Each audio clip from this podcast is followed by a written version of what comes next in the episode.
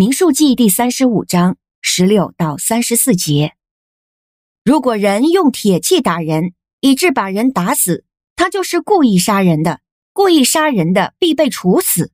如果人手里拿着可以打死人的石头打人，以致把人打死，他就是故意杀人的。故意杀人的必被处死。如果人手里拿着可以打死人的木器打人，以致把人打死，他就是故意打人的。故意杀人的必被处死。报血仇的要亲自把那故意杀人的杀死，一遇见他就可以杀死他。如果人因怀恨把人推倒，或是埋伏着向人扔东西，以致把人打死，或者因仇恨用手打人，以致把人打死，那打人的必被处死，因为他是故意杀人的。报血仇的一遇见凶手就可以杀死他。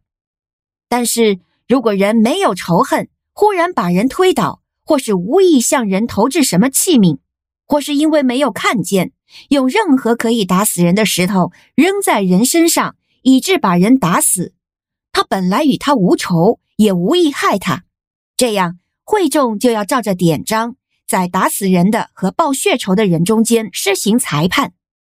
会众要把误杀人的从报血仇的人手中救出来。把他送回他所逃到的避难城去，他要住在那里，直到受圣高的大祭司死了。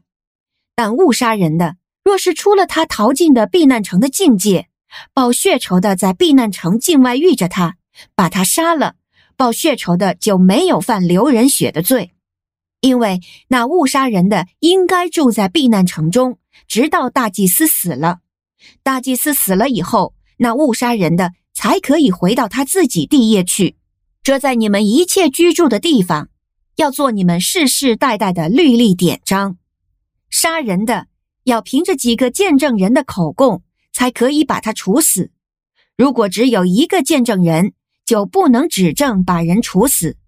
犯了死罪，故意杀人的，你们不可收取赎价代他赎命，因为他必被处死。逃到避难城的人。你们也不可收取他的赎价，使他在大祭司未死以前回到本地居住。这样，你们就没有玷污你们所在之地，因为血能玷污地。在地上如果有流人血的，除非流那故意杀人者的血，那地的血就不能得赎。你们不可玷污你所住的地，就是我居住的地，因为我耶和华是居住在以色列人中间的。您现在收听的是天赋爸爸说话网。神所赐的迦南美地是牛奶与蜜之地，上帝的话语比蜜还要甘甜呢。我是拥蜜使者永恩，我是蜜蜜，让我们一起在天赋的话语里勇敢探秘，蜜得甘蜜，得蜜得利得胜。亲爱的弟兄姐妹平安，我们的灵修进度来到民数记第三十五章的十六到三十四节。今天的章节是接着设立逃城，神小玉摩西关于处理杀人犯的条例。恰逢是北美的感恩节，永恩就从今天的经文中和大家一起默想值得感恩的角度。首先，我从逃城的设立看到神对于误杀者的怜悯和恩典。我不由想到《生命记》十九章给的案例：人和灵舍同入森林砍伐树木，手拿斧子一砍，本想砍下树木，不料斧头脱了把，飞落在灵舍身上，以至于死。这人就要逃到逃城。哎呀，想一想，真是冤枉啊！误杀者本与被杀者素无仇恨，却因为一场事故伤了人命，而自己也成了误杀的人。但是神知道这人的心，所以设立这个城，好让他存活。另外，我看到神是公义的，他万不以有罪的为无罪的。在这些条例中一再的强调，对于故意杀人的，要以命偿命。根据《生命记》十九章，那里还补充说明，那些故意杀人的人，即使逃到逃城，也要被带出来交在报血仇的人手中，面对他杀人的后果。神的公义还体现在，不可以只凭一个人的见证叫人死，要凭多人的见证。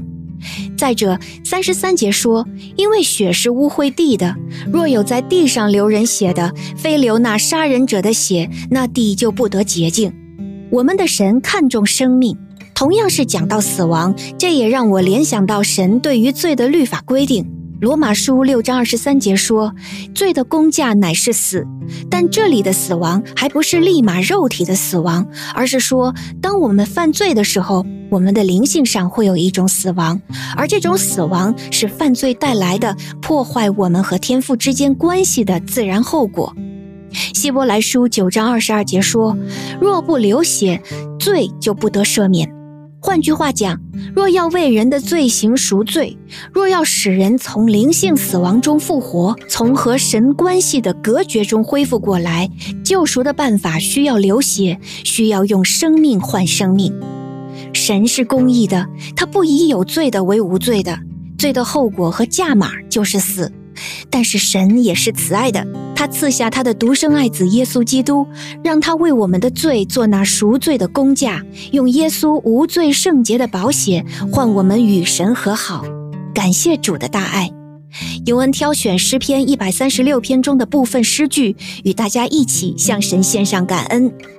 你们要称谢耶和华，因他本为善，他的慈爱永远长存。你们要称谢万神之神，因他的慈爱永远长存；你们要称谢万主之主，因他的慈爱永远长存。他顾念我们在卑微的地步，因他的慈爱永远长存。他就把我们脱离敌人，因他的慈爱永远长存。他赐粮食给凡有血气的，因他的慈爱永远长存。阿门。祝愿各位有一个美好的感恩节。我们一起称谢天上的神，因他的慈爱永远长存。